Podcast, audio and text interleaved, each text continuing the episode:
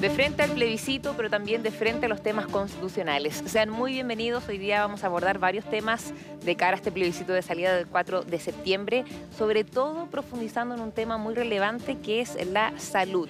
Sabemos que en esta propuesta constitucional se plantean varios temas, pero sobre todo un sistema nacional de salud en donde también podrían estar incorporados los prestadores privados. Y por eso hoy día vamos a conversar con el vicepresidente ejecutivo de las clínicas de Chile. Eso va a ser en el segundo bloque de este programa, una entrevista en profundidad, pero antes se los quiero invitar a revisar una nota que hizo nuestro compañero Rodrigo Sánchez, muy importante también porque tiene relación a estas intensas semanas de campaña por el apruebo y el rechazo de cara a este plebiscito de salida. De hecho, eh, faltan menos de dos meses para esta importante votación que sabemos va a tener un voto obligatorio para los mayores de 18 años y la moneda ya intenta mantener cierta neutralidad y contener estos flancos que abren la campaña. Algunos, de hecho, piden al presidente Gabriel Boric un rol activo en una suerte de nuevo acuerdo constitucional que en Palacio no están dispuestos a abordar. Así que pasemos a revisar la siguiente nota. Semana a semana y al menos hasta el 4 de septiembre hay una pregunta que no dejará de resonar en Palacio. ¿Cómo ha visto las encuestas, presidente? Y al presidente Boric no le queda más que ser creativo con las respuestas. El alza del rechazo a la nueva constitución tiene tenso al oficialismo, tanto así que algunos como el presidente de la Cámara de Diputados piden un golpe de timón al mandatario para que lidere una suerte de nuevo acuerdo por la paz y la nueva constitución. Confundir de repente más con acuerdo. Es obvio que después del 4 de septiembre la discusión natural de una democracia y para este gobierno es que se sigue gobernando, se sigue legislando, se sigue reformando. Todo pacto por la paz o por la gobernabilidad nos parece sumamente bienvenido. nosotros no estamos por suscribir eso. Nosotros estamos más bien por fortalecer el apruebo. Esto está cuesta arriba. Levantemos la mirada. Todos vamos a tener que sentarnos a una mesa a llegar a acuerdos. Y hoy hay un sector que está ansioso por tomar esa bandera. Chile Vamos ofreció reformas a la actual constitución en al menos 10 temas en caso de que gane el rechazo. El problema es que sus credenciales históricas no convencen a gran parte del oficialismo. Mientras los titulares no se conviertan en proyectos, hay poco que conversar. Estamos dispuestos a conversar todos los temas que sean necesarios, derechos sociales, en temas de derechos civiles, en términos de la incorporación de la diversidad. Si gana el rechazo, como el texto que queda de base en la Constitución del 80, la derecha tiene al menos el 50% del Senado, las reformas que se le harán a la Constitución son únicas y exclusivamente aquellas que la derecha voluntariamente desea hacer. Y por eso el proyecto que busca rebajar el quórum a cuatro séptimos para cambiar la actual Constitución podría ser la llave maestra de la derecha en la búsqueda de ese acuerdo. La iniciativa se empieza a discutir en la sala del Senado este martes y la próxima semana podría aprobarse con votos de Chile Vamos y el oficialismo. En la Cámara, en cambio, la discusión se podría dilatar y mientras eso ocurre, Teníamos una reunión de coordinación para poder apoyar con mayor fuerza la opción de la prueba. Este video del diputado socialista Leonardo Soto en plena reunión con el presidente Boric el viernes pasado sigue causando dolores de cabeza en Palacio. Chile Vamos llevó el registro a la Contraloría. Y lo que le pedimos al señor Contralor es que se haga respetar. No hay base de ninguna especie para seguir una denuncia por falta de probidad porque no la hubo. Por cierto que no nos podemos hacer cargo de los errores de un parlamentario. La Contraloría le dio cinco días a la moneda para informar sobre los antecedentes de esta reunión que aseguran no tuvo nada que ver con el apruebo. De todos modos, el gobierno comienza este martes su despliegue en regiones para el voto informado, algo que esperan que no cause una nueva lluvia en Palacio. Como siempre, la invitación está a que se informe, que se informe mediante los canales oficiales, que es muy importante, Mega Noticias también, pero chileconvención.cl puede ingresar a ese link y descargar esta propuesta constitucional. Lo importante, la recomendación, es no solamente leer esta propuesta constitucional, sino que también leer la constitución actual y ahí hacer una comparación. Nosotros nos vamos a una breve pausa comercial y a la vuelta vamos a seguir con esta entrevista que les mencionaba.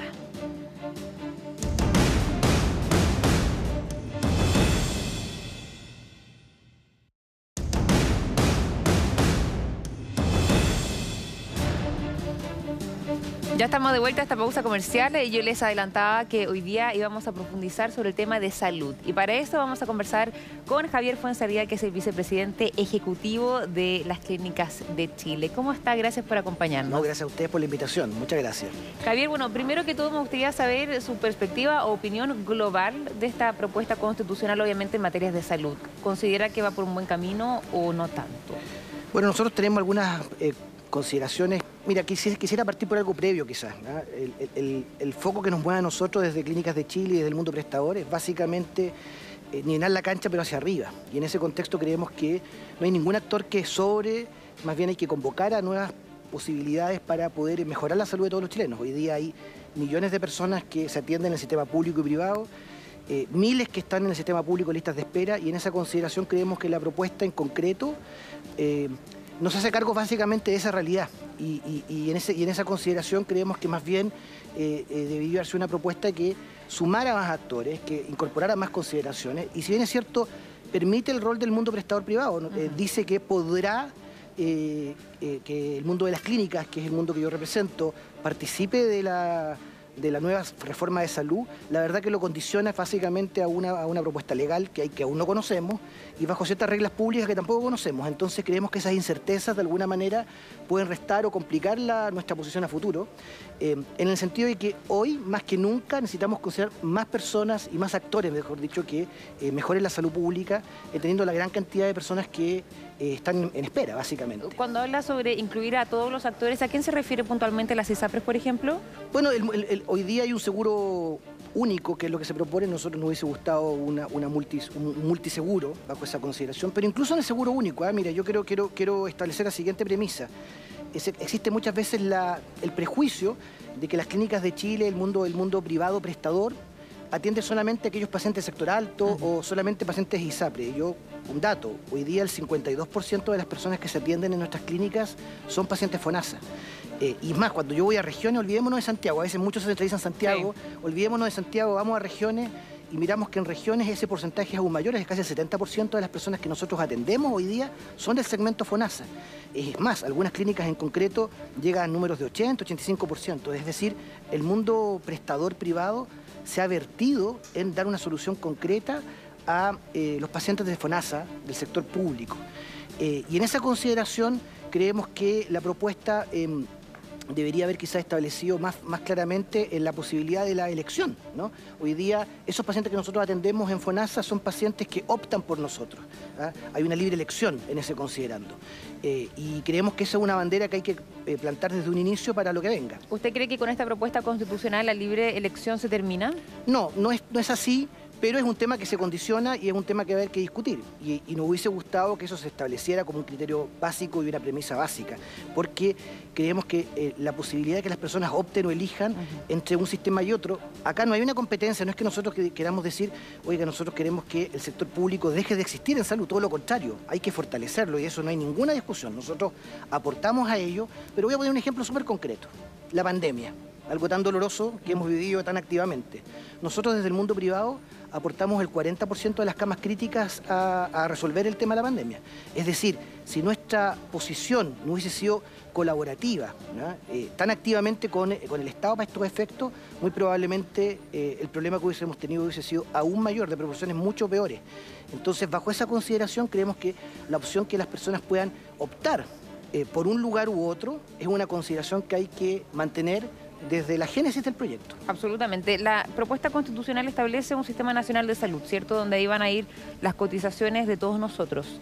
Em, Ahora, eso tiene que pasar por el Congreso. Falta ver todavía mucho detalle. También se incluye el tema de los prestadores privados, pero me gustaría saber en qué rol quedan las clínicas, porque muchas personas dicen, bueno, tengo esta propuesta constitucional, la estoy leyendo, pero ¿qué va a pasar? ¿Cómo yo voy a poder elegir si es que me atiendo quizás en el sector público o privado? Sé que eso tiene que pasar por el Congreso, pero ¿cómo cree usted que podría quedar interpretado mediante la ley? Bueno, nosotros tenemos una, opción súper clara sobre eso. Vamos a agregar en el Congreso y con las autoridades legislativas para poder eh, permitir que esa primera libertad de elección exista, en, una primera consideración.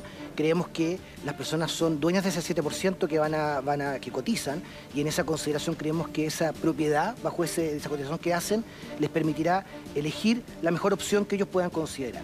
Eh, nosotros creemos que somos una oferta indispensable para el sistema de salud, indispensable.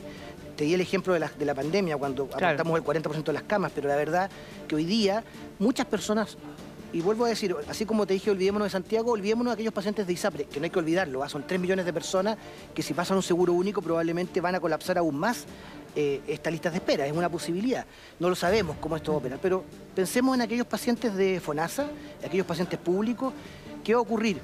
Nosotros creemos que esas personas tengan la posibilidad de optar, porque hoy día pasan y se, atienden en un sistema u otro, es decir, yo siendo FONASA me hago los exámenes en una clínica, eh, me atiendo con un médico particular, eh, quizás me intervenga en un, en un- en uno- en un hospital público, varío de un lugar a otro y tengo Sí. esa posibilidad de elegir.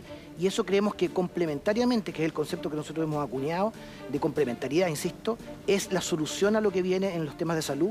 Y en esa consideración vamos a agregar, yendo directo a tu pregunta, ¿no? con el mundo legislativo para que esa libertad se permita y el mundo prestador siga siendo la oferta hoy- hoy día indispensable que es para la salud pública. Perfecto. Eh, mi consulta de todas maneras es yo, ciudadana, quiero ver dónde me atiendo con este salud nacional, eh, con este sistema nacional de salud, ¿cierto? ¿Qué va a definir si es que yo me puedo atender en el sistema de salud privado o público? Me imagino que también la cobertura que tenga este sistema nacional de salud, ¿cierto? Claro. Pero ¿cómo yo me voy a, cómo se define eso? ¿De dónde yo me voy a poder atender? Bueno, son incertezas que también tenemos nosotros. ¿no? O sea, no lo tenemos claro y eso es parte de la definición legal que se va a dar. Entonces, eh, concretamente no tengo esa respuesta, no, no la tengo. Eh, lo que nosotros creemos, insisto, es ciertamente que es indispensable que nosotros seamos un actor fundamental, como lo somos hoy día, para dar esta, esta respuesta a la salud pública de los chilenos que hoy día es, está necesaria. Básicamente pensando en que hay mira, números que me puedo equivocar un poco, pero 350.000 personas que hoy día en el sistema público están en listas de espera es una evidencia de que el sistema público no es la única solución a la realidad hoy día de la salud. Hay varios convencionales que no están muy a favor de esta propuesta, porque sobre todo el sector de, de Vamos por Chile, que dicen que esto es nivelar para abajo. Eh, ¿Usted está de acuerdo con eso? Eh, mira, nosotros queremos mirar, mirar esto medio positivo. Creemos que esto debió haber sido nivelarse arriba. ¿ya? Y eso no pasó. Y en esa consideración creemos que hay cosas que han quedado en- en- al debe. ¿ya? Y en concreto, eh, una, buena, una buena propuesta hubiese sido aquella que hubiese incluido a más actores, a que hubiese sido más claro y más efectivo en decir el, el mundo privado a participar en esta consideración. Y hoy día está abierto. Es cierto que, es cierto que eh, establece un condicionante que podrá y nos invita a participar pero bajo reglas que aún no conocemos y hoy día probablemente es cuando más certezas debemos tener. ¿ah? Y hoy día se abre un mundo de incertezas que no tenemos resuelto. Sí, bueno, es que eso es un punto muy importante, porque como yo le decía, el Congreso va a tener que ver, obviamente, todos los detalles sobre esta propuesta constitucional. Pero muchas personas se preguntan, por ejemplo, si es que hoy día se atienden en el sistema de salud privado, si esto significa que se van a atender ahora en el sistema de salud público. Eh, o si es que las personas que hoy en día se atienden más en el sistema de salud público van a poder optar más al sistema de salud privado. ¿Cómo va a funcionar o cómo cree usted o espera que funcione? No- Nosotros cómo esperamos que Sí. funcione. Nosotros esperamos que funcione esto bajo la posibilidad de libre elección. Y que aquellas personas puedan, al final, con ese 7% del cual son dueños, poder optar a un sistema u otro y que puedan intercalar, así como hoy día ocurre. ¿ya? Y probablemente lo que hay que hacer es fortalecer aún más. La oferta desde el mundo nuestro está cada día vertida más aún para los pacientes del sector medio y, y se- y el sector público. La evidencia es la que yo te comenté, que el 52% de nuestros pacientes hoy día son de FONASA. Eh, ese número hace 10 años atrás era muy, era muy distinto, ¿no? Era, era un porcentaje minoritario. Y hoy día es creciente. En regiones es casi el 70%. Entonces, de nuevo, el mundo de las clínicas privadas, el mundo prestador privado, está virtiéndose cada vez más a dar esa respuesta y nosotros queremos que eh, la nueva legislación que acompañe a aquello eh, permita que esa libertad de elección se mantenga eh, y no solo se mantenga, sino que se potencie para que las personas tengan más opciones y tengan más posibilidades de atenderse más rápidamente, porque hoy día, más allá de lo conceptual, el problema es que hay gente que espera. Y alguien que espera por salud, alguien que sufre, y en esa consideración nuestra principal necesidad o, o obligación es poder responder a esa necesidad. Es que las personas puedan atenderse pronto, eh, puedan atender sus dolencias y estamos trabajando para eso. ¿Esto podría mejorar la calidad de la salud o disminuir la brecha de la desigualdad que existe hoy en día? Bueno, mira, depende mucho de cómo se establezcan Sí. las condicionantes, porque eh, eh, te, te insisto, y perdona que ser tan Es que está no, no- no- perfecto, no lo tengo tan claro. Sí, claro, Esa es la claro, claro. Eh, nuestra, nuestra propuesta es, es insistir, insistir majaderamente en que nosotros somos un actor fundamental. Nivelar hacia arriba significa abrir más posibilidades y permitir que más gente se atienda en el sector privado.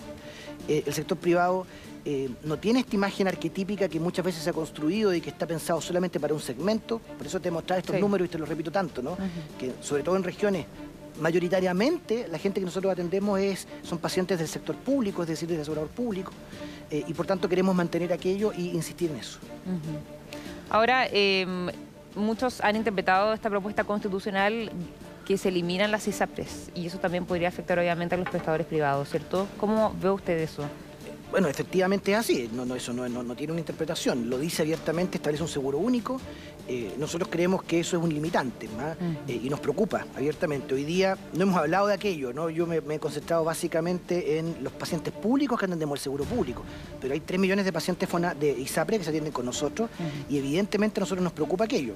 Yo no soy el experto ni la persona eh, correcta probablemente para hablar de las ISAPRE, pero, pero ciertamente es una situación que nos preocupa cuando es un asegurador muy importante importante para nosotros, e indispensable en verdad, y en esa consideración lo que ocurra con ellos nos preocupa enormemente. Ahora, el contexto de las ISAPRES, la, su eventual desaparición, es algo que podría pasar antes quizás de que entre en vigencia esta nueva constitución, si que se llega a aprobar, o no sé si antes, pero según los representantes de las ISAPRES, se podrían disolver incluso este año considerando su contexto financiero. Bueno, mira, Efectivamente yo he leído eso mismo que dices tú, ¿ah? lo, he visto, nosotros hemos estado en conversaciones y hemos revisado también la prensa, ¿no? Y efectivamente eh, las ISAPRE han, manifestado que ellos están corriendo un riesgo financiero muy importante, evidente, que nosotros creemos que es cierto, no, lo vemos objetivamente. Eh, y en esa consideración nos preocupa enormemente que eso no ocurra.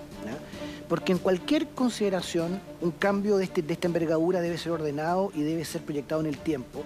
Independientemente de la, postura que se establezca o gane el 4 de septiembre, en cualquier condición, nosotros creemos que un cambio de esta envergadura tiene que ser ordenado. Y, algo que sea ordenado significa que tiene que haber una temporalidad larga que permita que ese cambio sea ordenado para que las personas que están detrás, no nos olvidemos que acá hay personas que están detrás, ¿no? Mm. Hay asegurados, hay 3 millones de personas que participan de un seguro, eso debe ser ordenado. Y ese ordenamiento debe darle un tiempo largo que permita que eh, haya un traspaso que haga que las personas finalmente no tengan una crisis interna en esa consideración. Y es lo que nos preocupa. Pero en el caso, por ejemplo, de que gane el rechazo, el 4 de septiembre vamos a quedar con el sistema actual de salud, ¿cierto? ¿Cómo se va a mejorar eso considerando el tema de las ISAPRES y cómo eso afecta también a las clínicas? Yo, entiendo, entiendo que hay muchas propuestas, incluso hechas por, las propias ISAPRES. Te, insisto, no es, no, es, el, foco al cual yo estoy convocado a opinar. Sin embargo, entiendo que hay muchas propuestas de recambio y de reforma que establece el sistema mejorándolo. ¿no? Hay, consideraciones que hoy día el propio mundo ISAPRE ha, querido elevar y hay propuestas a propósito de eso. Ahora, te, reitero, nuestra, nuestra preocupación prioritaria siempre está puesta en el paciente, en las personas que hay detrás, los millones de personas que se atienden en nuestras clínicas, eh, las miles de, intervenciones que hacemos, 12 eh, o 14 millones de personas pasan por nuestros centros anualmente, cifras del 2020. Pandemia fue aún mayor y, ahí, mm. los números están súper trastocados, ¿no? Pero en rigor nos preocupa que cualquier consideración futura, quizás esto como corolario, ¿no? Em, permita eh, que los pacientes hoy día tengan la posibilidad de optar por la mejor salud. Y esa mejor salud está en el mundo público y también está en el mundo privado. No está y uno puede tiene, tiene que tener la posibilidad de optar por uno u otro en la medida de sus propias necesidades y posibilidades.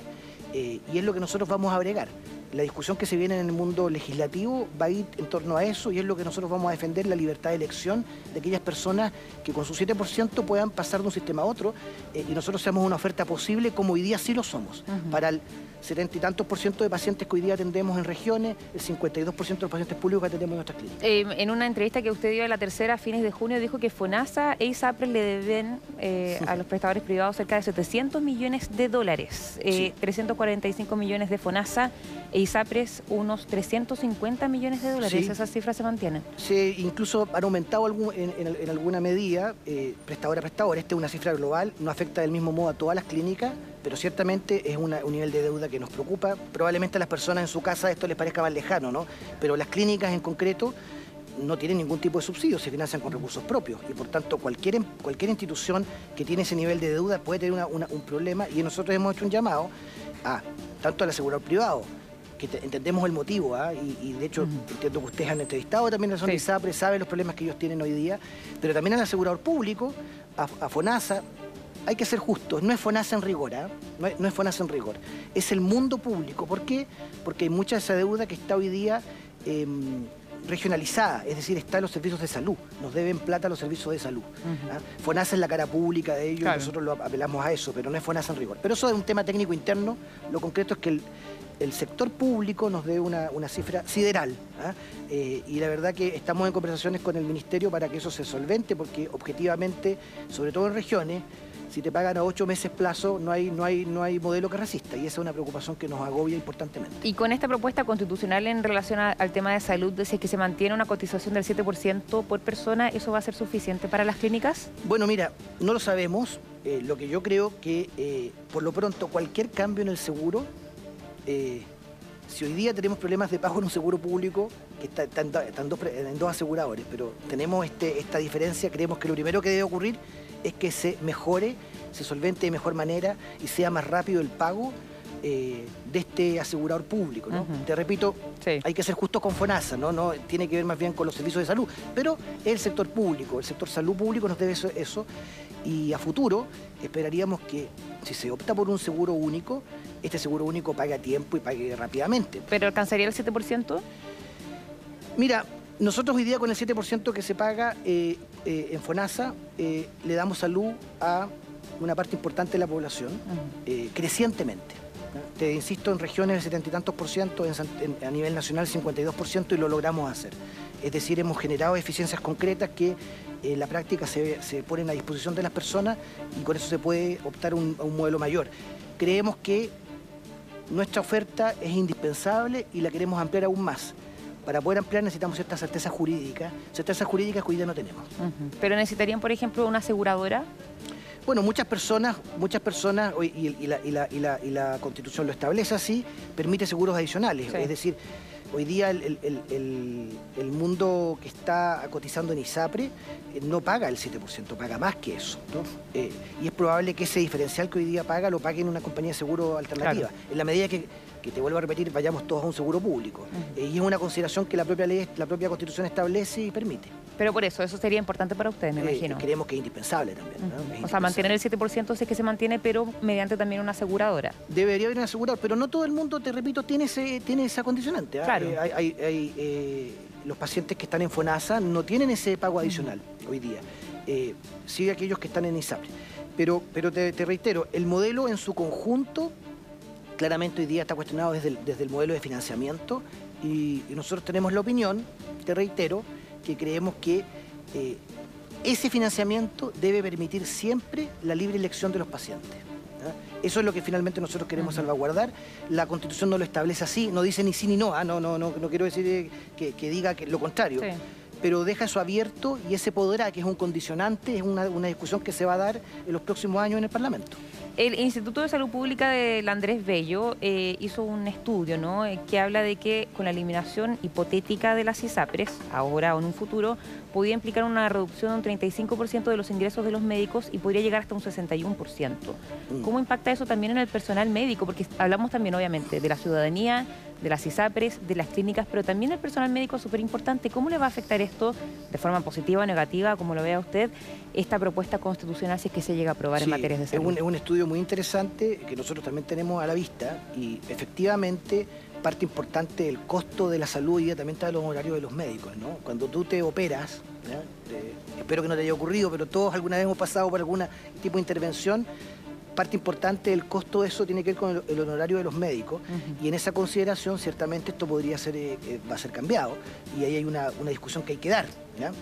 Ahora, en términos generales, a lo que, nos- lo que nosotros nos preocupa, nosotros hoy día somos, eh, trabajan en nuestro sector agregadamente, no solo profesionales de la salud, 210.000 personas. ¿ya? Es un sector tremendamente amplio e intensivo en, en personal. 210.000 personas, es un número realmente importante. Entonces, cualquier cambio significativo que ocurra respecto a eso, efectivamente puede marcar una diferencia y un cambio ahí también. Y eso también nos preocupa y evidentemente preocupa a los trabajadores que están en el sector privado de salud, es un dato. ¿ah? En concreto, eh, eh, el mundo profesional de salud, básicamente el mundo médico, entiendo que tiene una preocupación también en eso, porque es cierto que eh, cualquier cambio que genere implicancias en aquello puede redundar al final del día en también cambios en las tarifas o, los, en los modelos. Y cuando yo veo en esa, en esa consideración que parte importante del, del, costo de la salud tiene que ver con los honorarios médicos, tiene que ver con eso. ¿Y cuál podría ser la solución ahí? Eh, bueno, mira, yo creo que efectivamente hay expertices distintas, ¿no? Y de nuevo, hay condicionantes y condicionantes. Eh, hay, que permitir al final eh, esa libertad y esa posibilidad de optar por cosas distintas, ¿no? Creo yo que es lo que nosotros hemos bregado siempre. En general, el mundo privado, prestador, ha estado abierto a tener estos distintos segmentos, gente con mayor nivel de expertise, particularidades, especialidades, y esas especialidades probablemente tienen costos distintos que hay que también entender. Eh, y hay subsidios para aquello, vía, vía seguros y fórmulas posibles que eh, podemos considerar y creo que el modelo hoy día lo considera. Entonces, aquellas buenas cosas que estén en, el modelo también hay que preservarlas y, potenciarlas más bien. Javier, em, ¿las clínicas de Chile tienen una postura como tal del texto constitucional, es decir, aprobar o rechazar? No, nosotros, nosotros lo, que, lo, que, lo que hemos querido insistir como, como eh, posición es más bien mostrar los atributos que nuestro sector tiene lo indispensable que es para la salud pública. Eh, en esa consideración te vuelvo a repetir, en las 210.000 personas que trabajan en el sector privado de salud deben haber muchas posiciones, evidentemente, no, no, no hay una posición unívoca. Lo que quiero decir sí es que donde sí hay una posición única, donde hay una posición súper clara, es que nosotros como sector privado, prestador, es decir, nuestras clínicas, nuestros centros médicos, creen que cualquier propuesta que considere a futuro debe considerar en concreto la posibilidad que las personas opten y elijan, ¿no? sean dueñas de ese 7% y ese 7% al final del día redunde en una mejor salud, porque la verdad al paciente, que es lo que no debemos olvidar, acá hay personas que sufren, que están detrás, que tienen una enfermedad, tienen una patología, tienen una dolencia, necesitan con urgencia ser atendidas. La verdad, esa dolencia debe ser atendida en el sector público, privado, indistintamente de la, de, la, posibilidad que hay. Nosotros creemos que somos un actor indispensable para aquello y en esa consideración nuestra posición es poder mostrar los atributos que tenemos como sector que, de nuevo, volviendo a lo que te decía hace un tiempo atrás, en la pandemia se hizo evidente, ¿no? Cuando nosotros aportamos el 40% de las camas, eh, eh, la mitad de los respiradores estuvieron puestos en nuestras clínicas, es una evidencia, no sé si la mitad, pero un número cercano a eso, es una, es una evidencia que eh, somos un actor indispensable. Bien, Javier Fuensalida, entonces vicepresidente ejecutivo de las Clínicas de Chile, muchísimas gracias por su tiempo y explicación muy valioso, sobre todo de cara a este plebiscito. Muchas gracias por la invitación. Y nosotros nos despedimos, gracias por acompañarnos, nos volvemos a encontrar mañana a partir de las tres y media de la tarde, que esté muy bien.